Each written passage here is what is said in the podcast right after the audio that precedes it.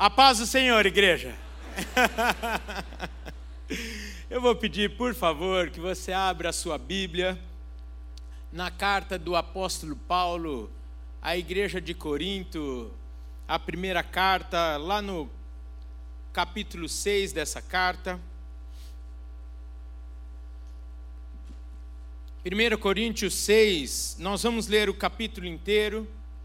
Este deve ser um santo costume nosso, ler todo o capítulo, para nós entendermos o contexto, para que nós não pensemos num texto fora do contexto que pode virar um pretexto. Amém? Diz assim então, a partir do verso 1: Aventura-se alguns de vós, tendo questão contra o outro, a submetê-lo a juízo perante os injustos e não perante os santos? Ou não sabeis que os santos hão de julgar o mundo? Ora, se o mundo deverá ser julgado por vós, sois acaso indignos de julgar as, as coisas mínimas? Não sabeis que havemos de julgar os próprios anjos? Quanto mais as coisas dessa vida. Entretanto, vós, quando tendes a julgar negócios terrenos, constituís um tribunal daqueles que não têm nenhuma aceitação na igreja. Para vergonha vou digo, não há porventura nem ao menos um sábio entre vós que possa julgar no meio da irmandade? Mas irá um irmão a juízo contra outro irmão, e isto perante incrédulos. Ou o só existir entre vós demandas já é completa derrota para vós outros. Porque não sofreis antes a injustiça? Por que não sofreis antes o dano? Mas vós mesmos fazeis a injustiça e fazeis o dano, e isto aos próprios irmãos. Ou não sabeis que os injustos não herdarão o reino de Deus? Não vos enganeis, nem impuros, nem idólatras, nem adúlteros, nem efeminados, nem sodomitas, nem ladrões, nem avarentos, nem bêbados, nem maldizentes, nem roubadores herdarão o reino de Deus.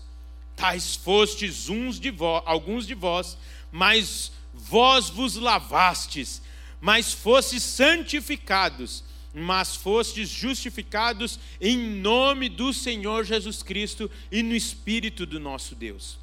Verso 12: Todas as coisas me são listas, mas nem todas convêm. Todas as coisas me são listas, mas eu não me deixarei dominar por nenhuma delas. Os alimentos são para o estômago e o estômago para os alimentos, mas Deus destruirá tanto estes como aquele. Porém, o corpo não é para a impureza, mas para o Senhor, e o Senhor para o corpo.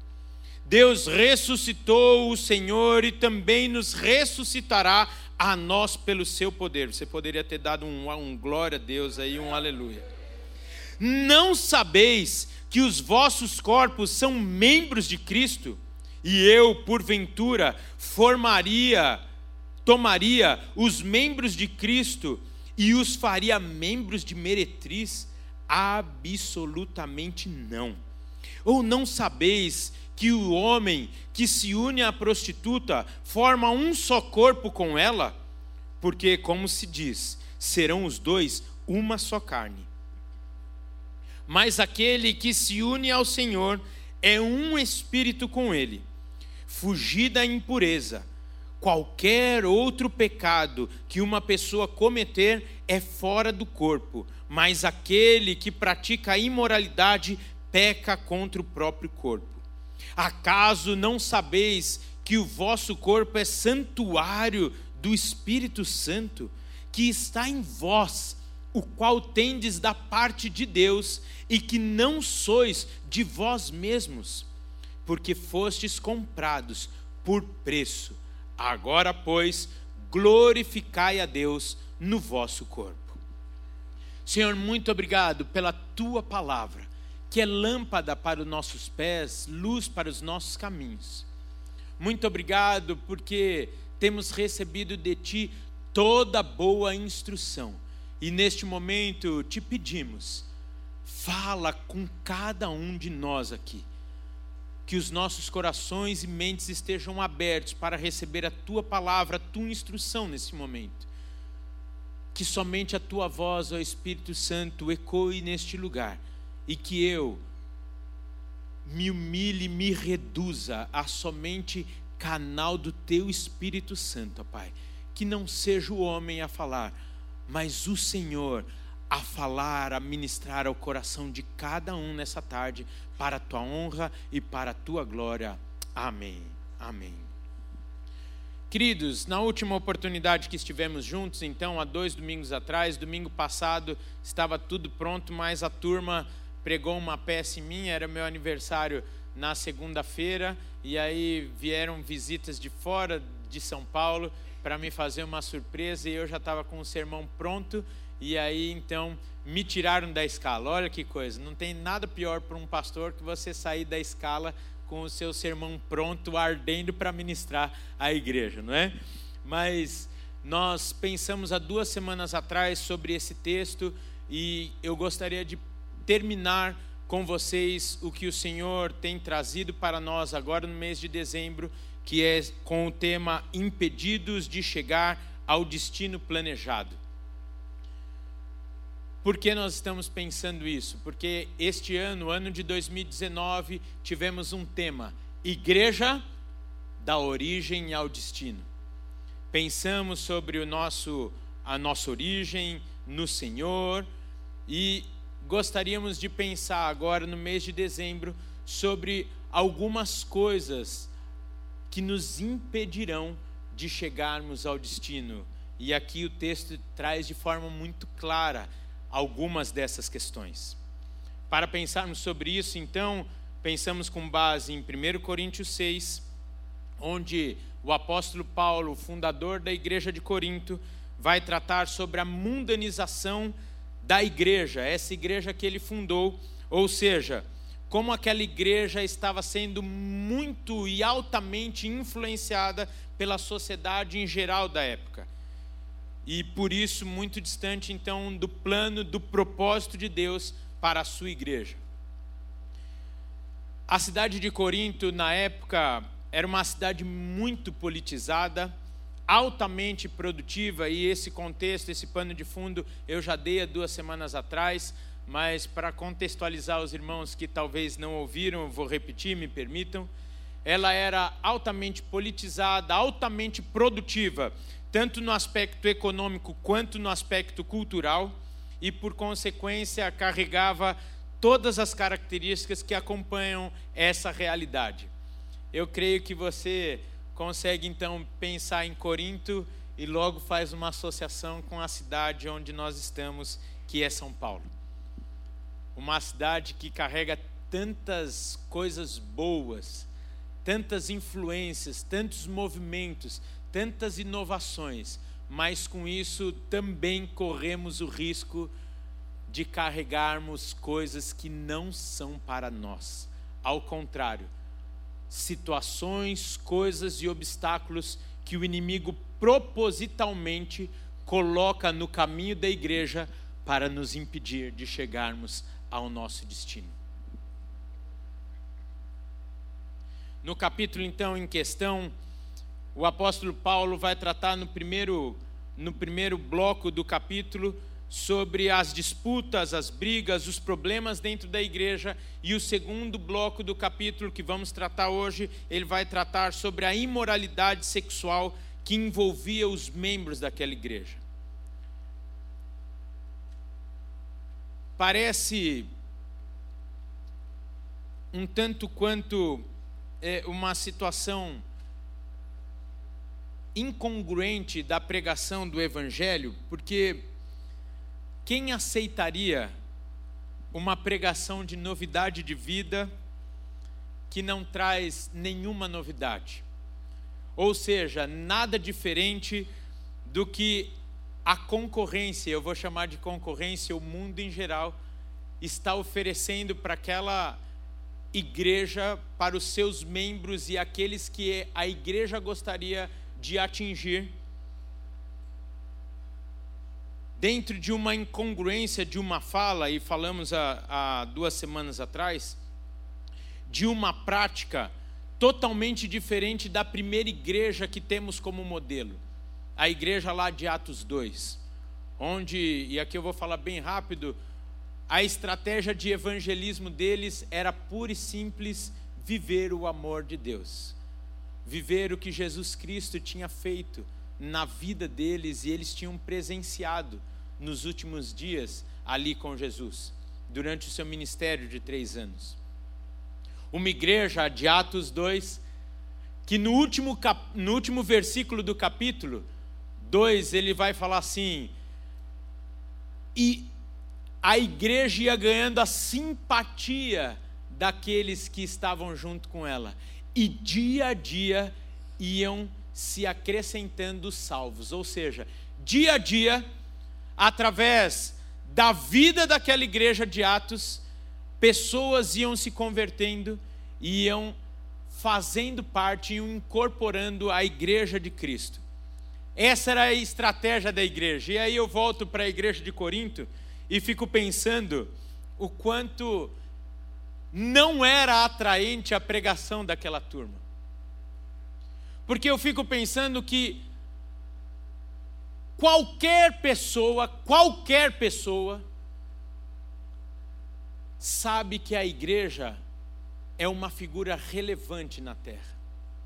E até os que se dizem não crentes ou que abominam a nossa pregação, sabem, porque eu não ouvi isso de nenhuma, nem duas, mas de várias pessoas ao longo da minha vida, que a igreja sim é a esperança.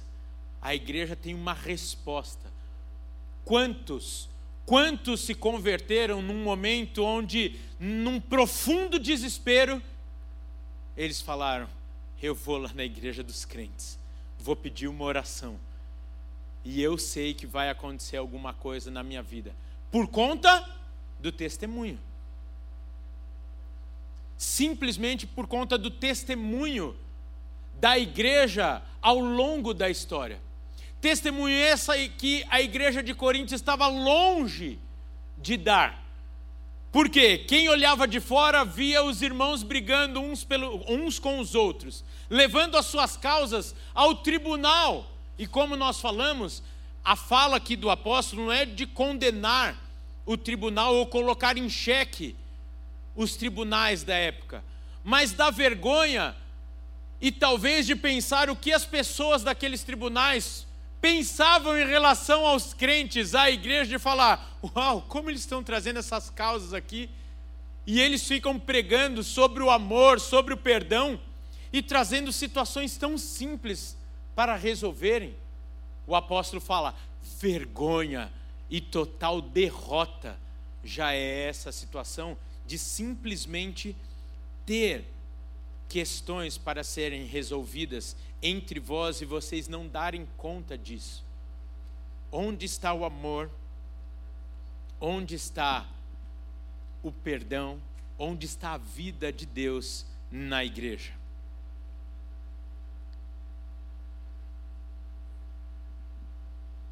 Eu sei que talvez você, quando evangelizando alguém, já nas primeiras palavras começou a justificar em relação à igreja. Por exemplo, você pode ter falado assim: olha, eh, não vai achando que é tudo perfeito, porque você sabe como é. São pessoas, e onde tem pessoas, né? Tem pessoas que pensam diferente, etc, etc. Eu não vou pedir para você levantar a mão se você já passou por uma situação dessa de evangelizando você já ter que justificar algumas coisas que talvez a pessoa que você está ganhando para Cristo chegaria dentro da igreja e veria. E talvez se escandalizaria. Particularmente agora eu faço coro com Paulo e digo vergonha. Pois pensamos, cadê a igreja de Cristo influenciando? fazendo a diferença e levando realmente o Evangelho. o evangelho, que no grego, uma palavra grega, significa boa nova, boa notícia, boa mensagem. Para mim, com todo o respeito, e não dizendo que não precisamos, mas se nós vivêssemos a estratégia missionária e evangelística lá da igreja de Atos 2, São Paulo, Brasil e o mundo estaria bem diferente. Se a igreja tivesse cumprindo o seu papel de ser sal e luz, referência e boa influência a situação já estaria muito diferente. Muito diferente. Bem, mas vamos então tratar a partir do verso 12 até o 20, que é o que nós temos para essa tarde. Então, depois de Paulo tratar sobre o que parece óbvio para os que teori teoricamente viviam mergulhados no amor de Deus, de repente Paulo chega e tem que condenar a sensualidade entre os ditos cristãos, pelo fato de alguns continuarem vivendo na prática da prostituição religiosa, prática comum pelos cultos pagãos até hoje, onde os adoradores, aqueles que vão nos templos para adorarem, se envolvem com as sacerdotisas, que são prostitutas cultuais, e esta prática tem muito a ver neste contexto e em alguns países ainda hoje, com uma, uma prática relacionada ali à, à agricultura, à produção, através do culto e desse envolvimento sexual. Alguns creem que Deus, os deuses adorados, vão abençoar a sua colheita, o Deus da chuva vai mandar chuva, e por isso assim praticam. E nesse contexto da igreja de Corinto, isso era fervilhante para eles. Até porque lá em Corinto estava o templo da deusa Afrodite, a deusa do amor, que ficava lá naquela cidade e, portanto, muitos da igreja, muitos que haviam se convertido, ainda viviam nessa prática, pela, pelo fato de ainda viverem nessa cultura pagã e não achando que aquilo era incabível. E, infelizmente, não só naquela época, mas ainda hoje, muitos que se convertem não entendem o que é conversão. Não entendem que é você estar andando para um lado e de repente você mudar de direção. Você estava indo para lá e agora você vai para lá.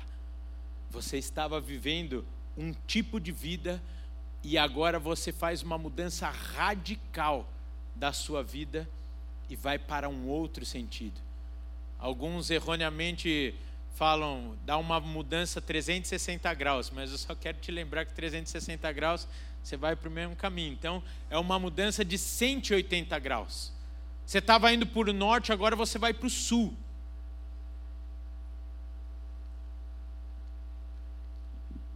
E essa mudança de direção me parece que não só para a igreja de Corinto, mas para a igreja atual, às vezes parece e soa como um radicalismo. E alguns querem revestir de religiosidade o que é abominável diante de Deus.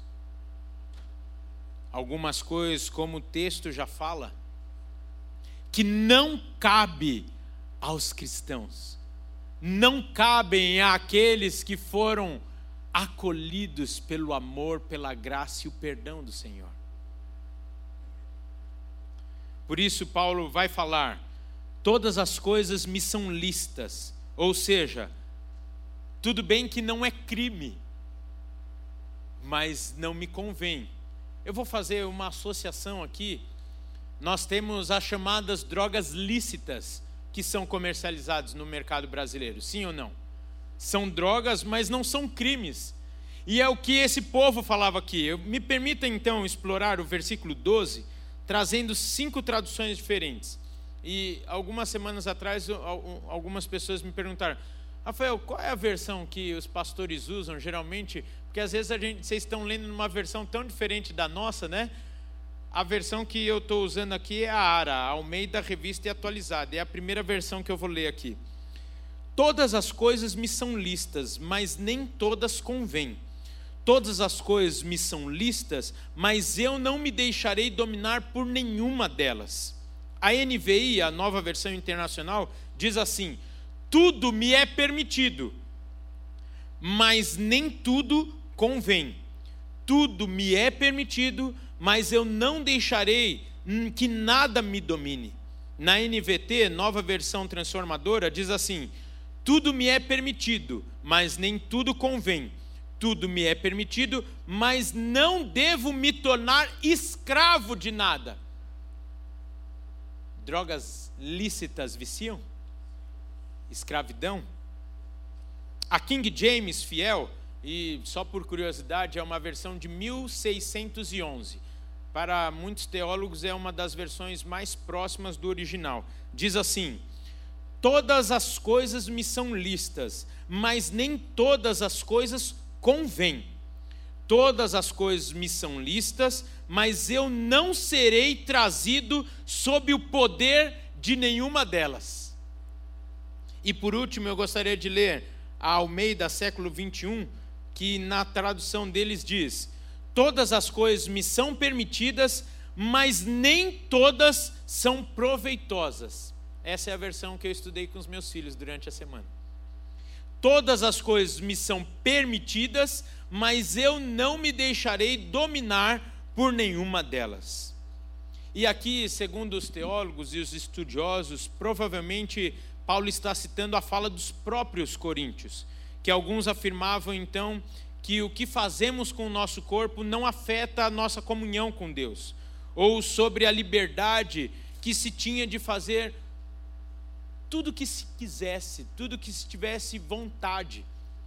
Pois nessa época também, se você for lá, na cultura do, do, do, do momento que eles viviam, era uma cultura baseada na cultura grega, onde o prazer era muito enaltecido.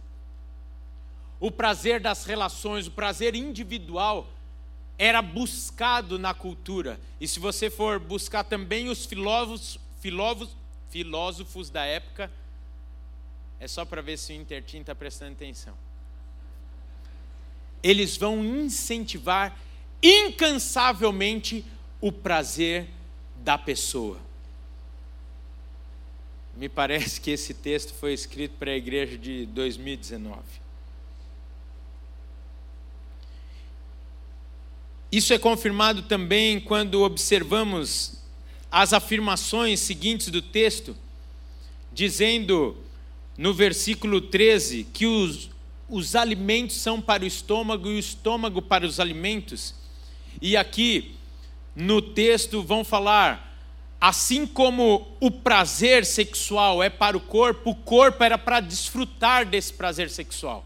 E aqui eu vou economizar palavras por amor a todos que compõem a, a, o nosso público aqui hoje e quero te incentivar então a voltar amanhã às 20 horas para o encontro mensal de casais, onde nós vamos aprofundar sobre esse tema. Amém?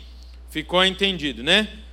Então, buscando então satisfazer os meus próprios desejos, instintos, casa com a fala de hoje da filosofia, da psicologia, do mundo pregando o hedonismo, a busca do nosso prazer, que é colocada acima de todas as coisas. Ou seja, o ser humano, o homem, é a razão, o centro de tudo tudo que é contrário ao Evangelho.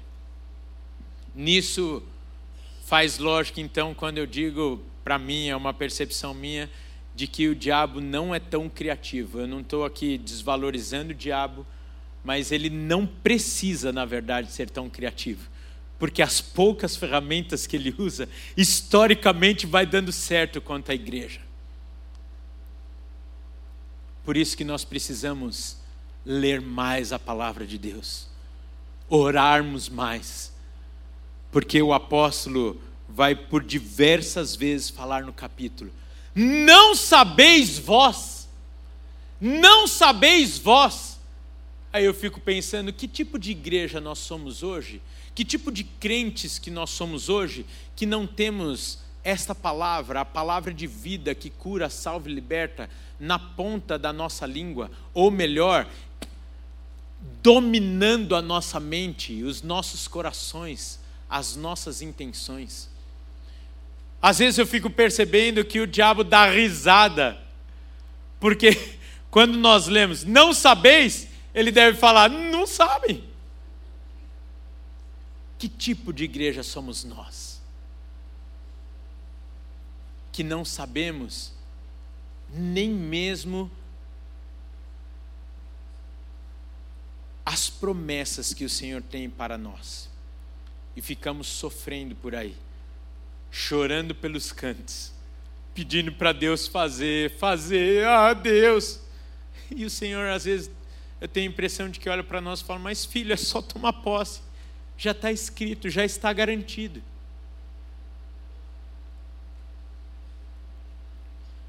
Nitidamente, a parte B do versículo 12, e aqui eu não estou me perdendo no estudo, mas eu estou usando uma ferramenta da hermenêutica que chama espiral, onde você vai para um versículo e volta para o outro, tudo dentro do mesmo contexto, e você chega numa conclusão geral do texto. Então, na parte B do versículo 12, vai falar desse espaço ainda não preenchido. Diz assim o texto: Mas eu não me deixarei dominar por nenhuma delas. Quando nós recebemos o Espírito Santo, e isso se dá na nossa conversão, e se nós buscarmos Ele intensamente, verdadeiramente, nós seremos cheios e quando nós somos cheios, não há espaço para a velha vida. Por isso, pode afirmar que não é e não seremos dominados por nada que a velha vida tem para nós.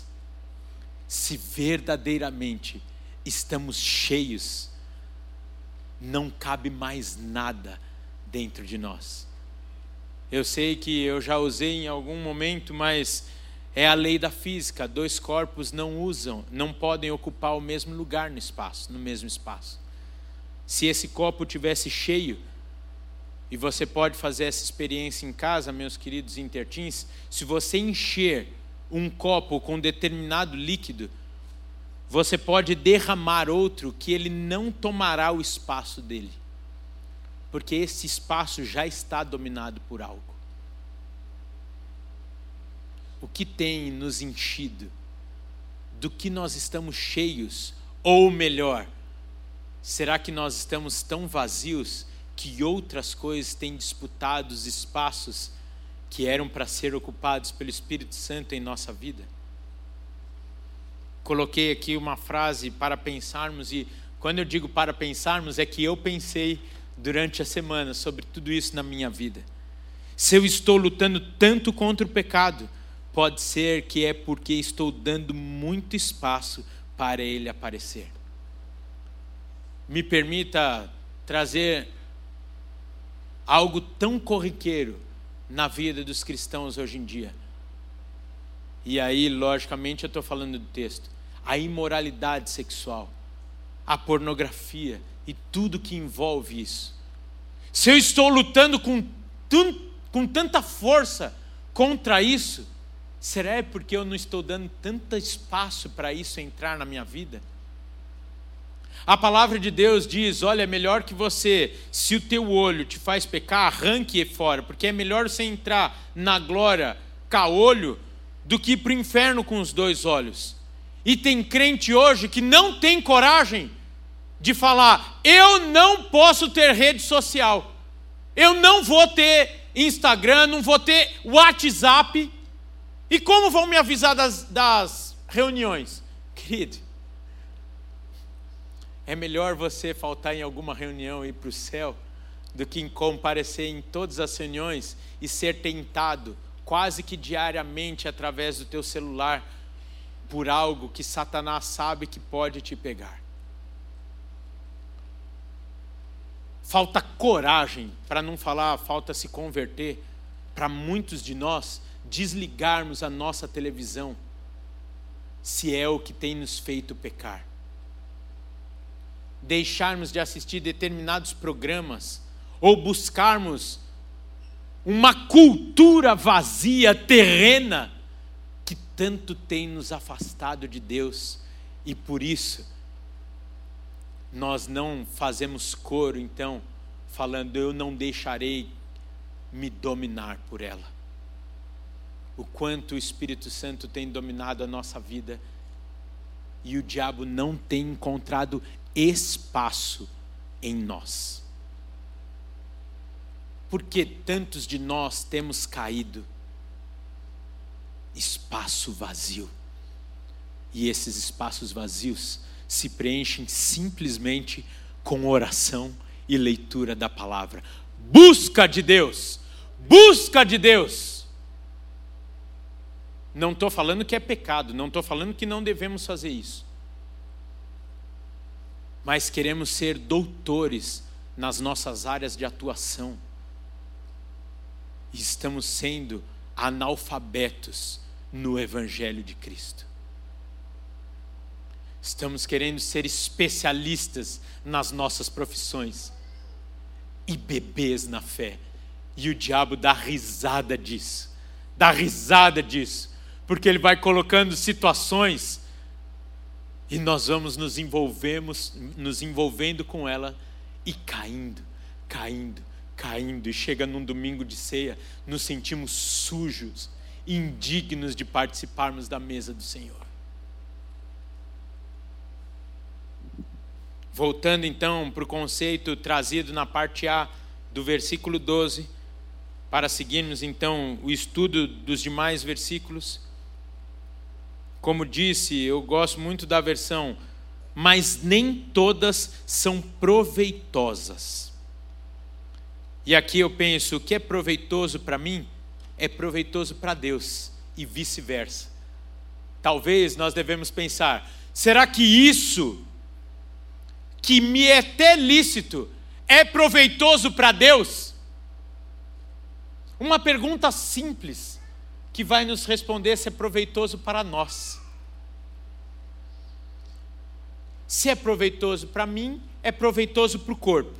E aqui, nitidamente, podemos fazer uma dupla interpretação do texto sobre o proveitoso para o nosso corpo físico, mas também para o corpo de Cristo, a igreja porque a palavra grega aqui usada nos versículos 18, 19 e 20 é a palavra soma, usada no Novo Testamento para descrever igreja. Nisto é tão amplo, então, pensarmos do valor da nossa vida para Deus.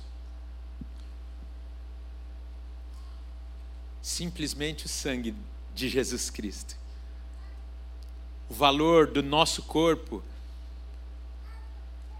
que o nosso corpo, talvez você não pensou nisso, mas o nosso corpo reflete nós e quem nós somos, a manifestação clara e através de onde o Espírito Santo vai se manifestar. Somos então santuário do Espírito Santo, como diz no versículo 19. E aí eu te pergunto: o que eu e o que você temos feito com a casa do Espírito Santo. O que estamos fazendo com que, conforme o que é trazido na parte B do versículo 19, não é mais nosso. Diz assim o texto: O que tendes da parte de Deus e que não sois de vós mesmos.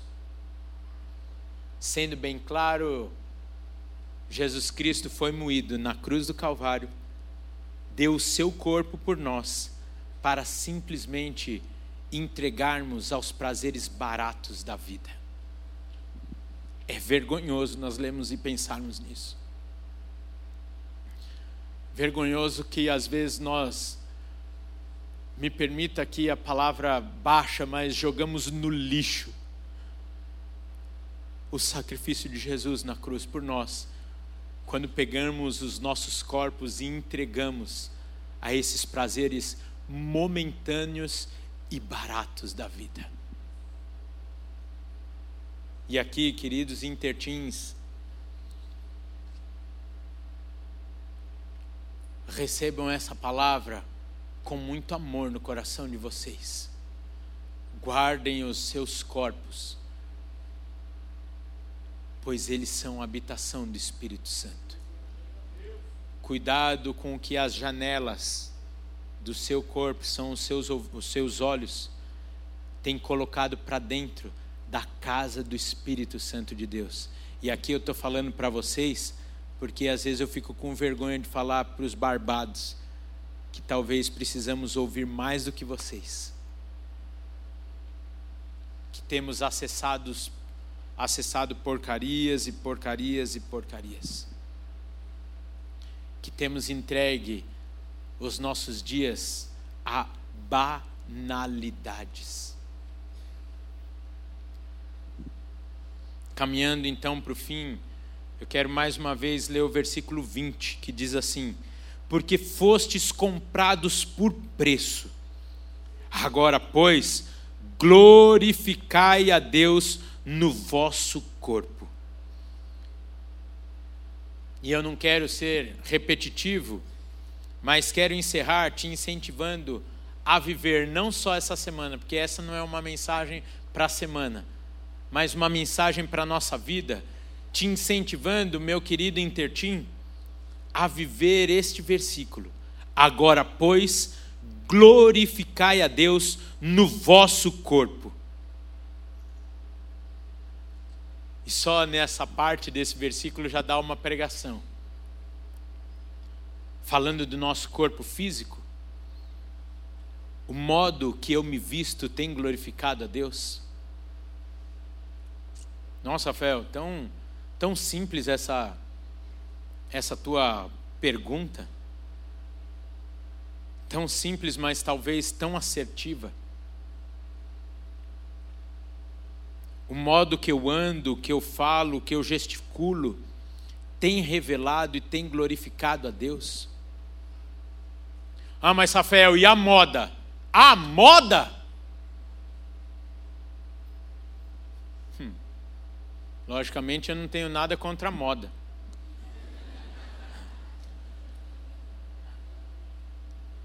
Mas a moda de Jesus Cristo, a salvação não muda. Não muda. E ela nos caracteriza. Eu vou só, me permita, igreja, mas eu vou falar algo bem específico para vocês, intertins. A moda hoje está dizendo que você pode se vestir do jeito que você quiser. E algumas lojas estão falando, não é roupa unissex. Você entra na loja inteira, você não consegue mais escolher o que é roupa de um e o que é roupa de outro. Roupas que nos descaracteriza. Roupa que não te permite ser o que o Senhor te fez para ser. roupas que me permita dizer, e eu não estou dando indireta para ninguém, não me parece que é roupa do filho do rei. Eu me lembro até hoje quando minha mãe, era moda na minha adolescência usar silver tape no tênis. Quem é dessa época aí? Gente, na época que silver tape era uma fortuna. Hoje você vai aqui na loja do lado, é baratinho, né? Meu, mas, olha, era, era lindo. Para mim era o status ir para a escola, né? com um silver tape na ponta. E eu lembro que eu fiz isso uma vez, num tênis novinho, a minha mãe falou: O que, que você fez? Eu falei, mãe, estou na moda. Isso me afasta de Deus? Olha, eu não posso falar que te afasta de Deus, mas eu vou pensar que proveito se tira disso. Porque aí eu preciso voltar na, na, no texto e falar assim: tudo me é lícito, ou seja, tem coisas que não é crime. Mas que proveito eu vou ganhar disso? No que o Senhor vai ser glorificado e honrado nisso? A forma que eu tenho me vestido na faculdade, dentro de casa, no meu condomínio, tem revelado o Senhor?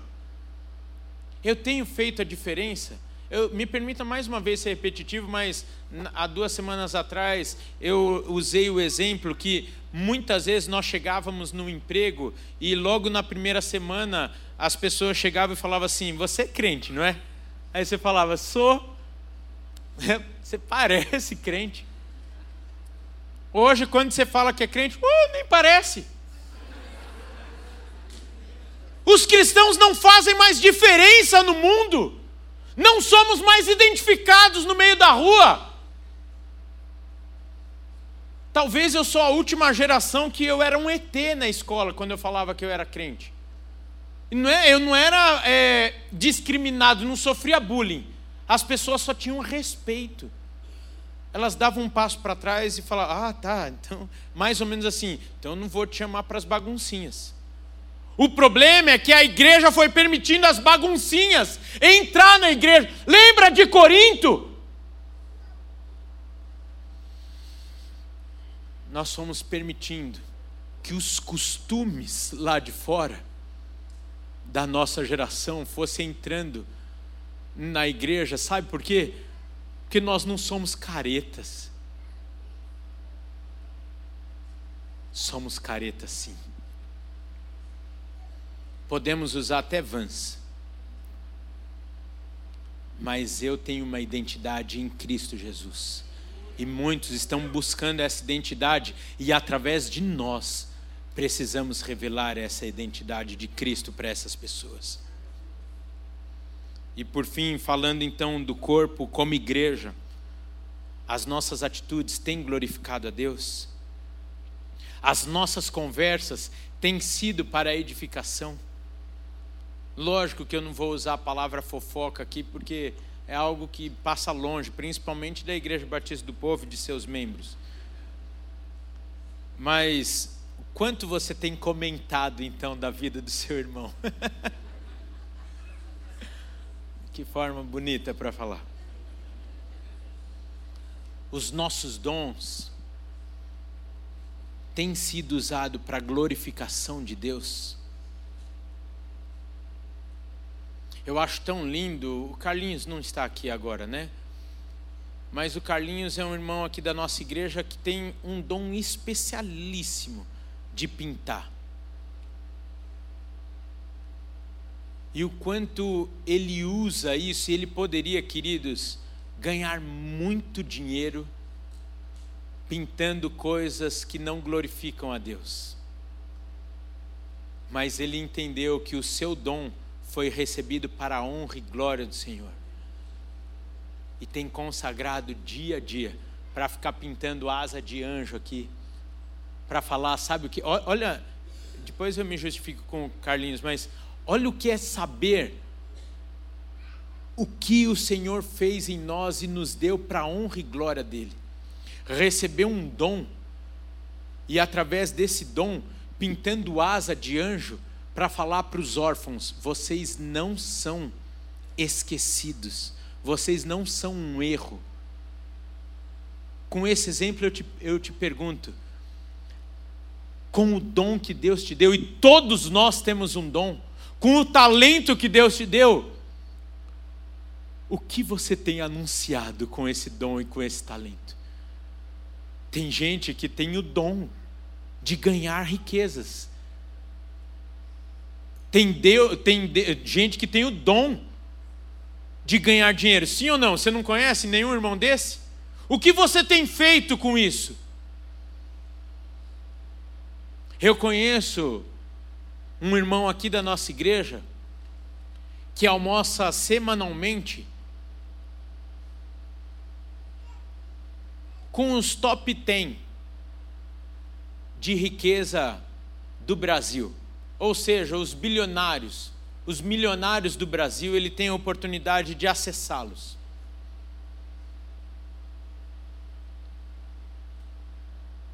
E junto com ele, nós temos buscado tantas oportunidades para repreendermos Mamon e revelarmos Deus através de tudo isso. Médicos, que tem ali como seres humanos limitados, exercido com excelência suas profissões e revelado a cura de Jeová Rafá através da vida deles, do dom deles. E muitos, quando dizem agora é só um milagre, talvez é isso que Deus estava esperando ele dizer para salvar, curar e libertar aquela vida. Como é gostoso vermos médicos sabendo o seu lugar e o lugar de Jeová Rafa, e não concorrendo, mas sendo um só, sendo revelado muitas vezes a cura de Jeová Rafa através desse dom e desse talento que o Senhor concedeu. Fique de pé, por favor.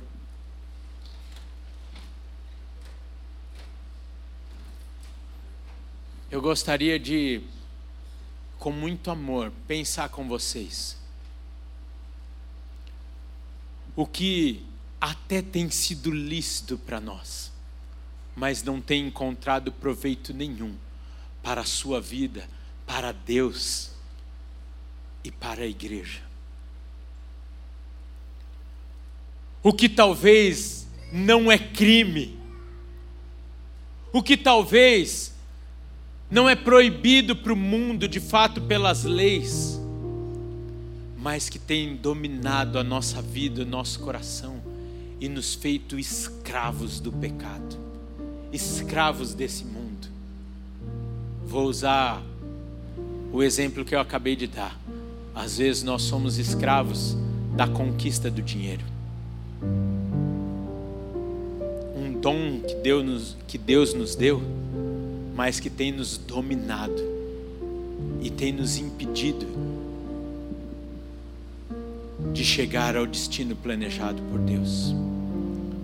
José recebeu o dom da riqueza, da prosperidade e Deus pôde salvar a geração dele, porque ele consagrou a Deus esse dom.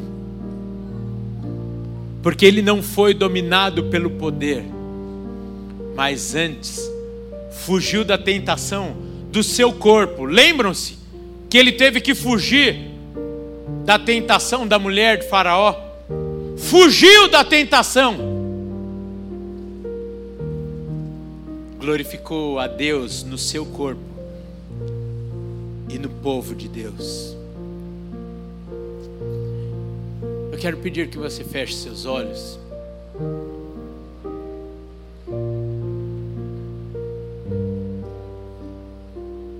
Nesse minutinho que ainda sobra para nós, aí no seu lugar, eu não vou te chamar para vir aqui à frente. Mas aí no seu lugar, se essa tarde você quer dar uma nova história para a sua vida, colocar a sua vida num novo rumo, aí onde você está, eu gostaria que você levantasse a sua mão, porque nós queremos orar por você como igreja. Glória a Deus pela sua vida, querido. Glória a Deus pela sua vida, querida. Glória a Deus pela sua vida, querida.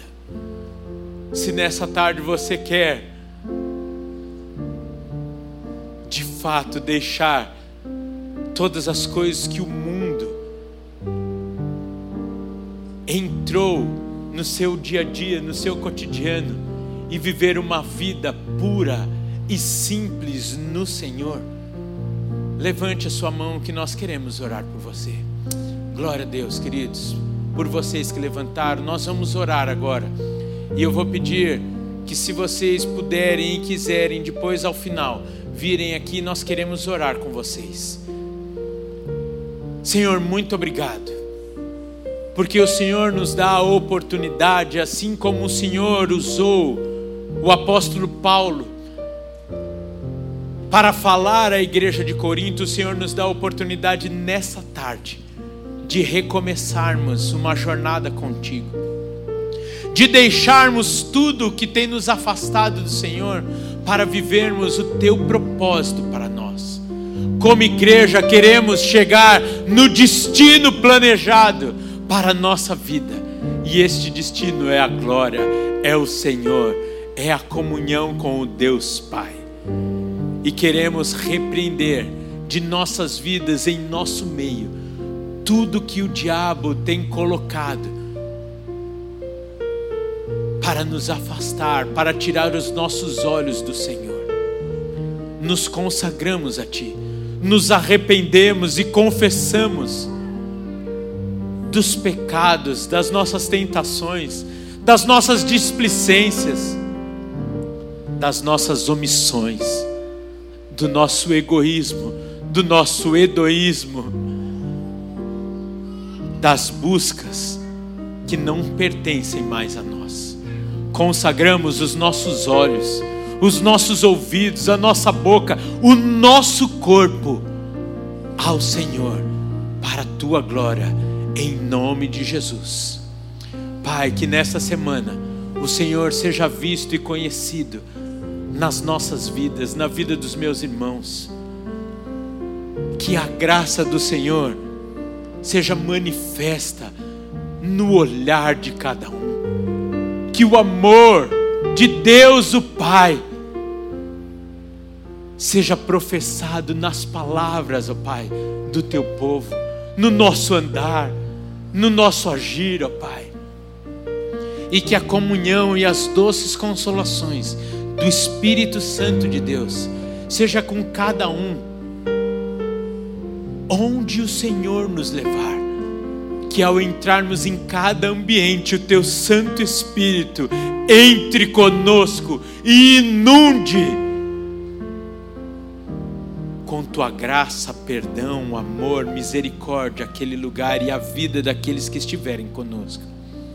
Faça de nós instrumentos vivos da Tua vida para que faça sentido a tua morte na cruz do Calvário por nós, como lembramos nessa tarde, em nome de Jesus, amém, amém. Deus abençoe, queridos, uma semana tremendamente abençoado pelo Senhor, em nome de Jesus.